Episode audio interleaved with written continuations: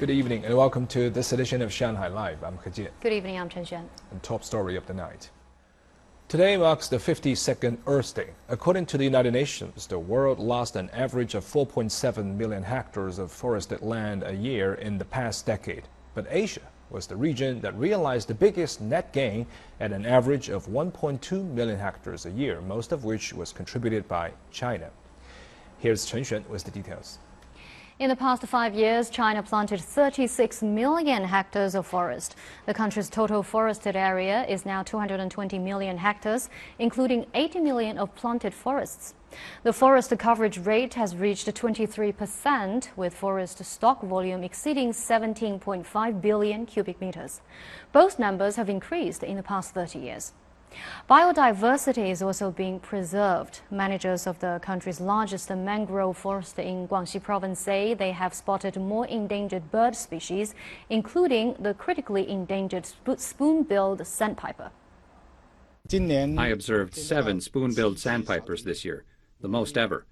Our survey shows the number of bird species in our reserve has risen from 187 in 2008 to 296 this year.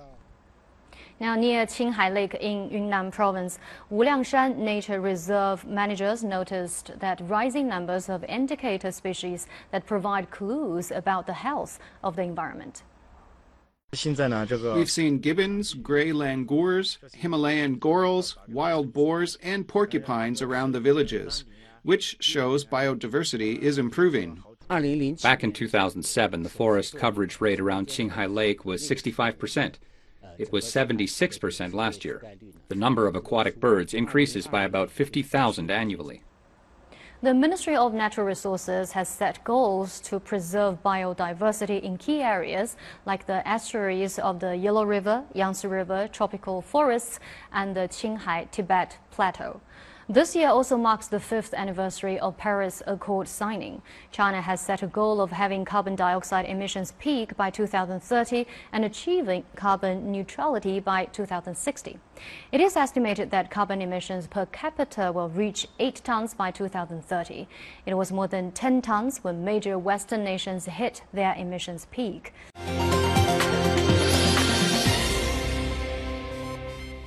Regulators are in the driver's seat with Tesla. That and the rest of the day's business headlines coming up now. Electric vehicle maker Tesla agreed yesterday to provide Chinese regulators with pre accident driving data after a spiraling media backlash due to its handling of a buyer's protest at the Shanghai Auto Show. The company said it will cooperate with regulators or third party agencies designated by the government or customers to provide data about vehicles involved in accidents. The company will also ask third party agencies chosen by Zhengzhou's market regulator to test and authenticate its car's safety and driving data. Apple has announced a range of new products and services in another expansion of its product line. They include Air Tags at 30 US dollars each, tiny devices that can be attached to items like keys and wallets to help you find them when they're lost. The new iPad Pro tablet will have a keyboard and trackpad options, and updated iMacs will feature a higher quality front facing camera and microphone to cater for consumers making video calls. Shares of Apple were down 1.3% on those announcements before recovering to close three tenths of 1% higher on the Nasdaq yesterday. But the company's stock has risen nearly 95% over the past year as consumers stocked up on electronics during the pandemic.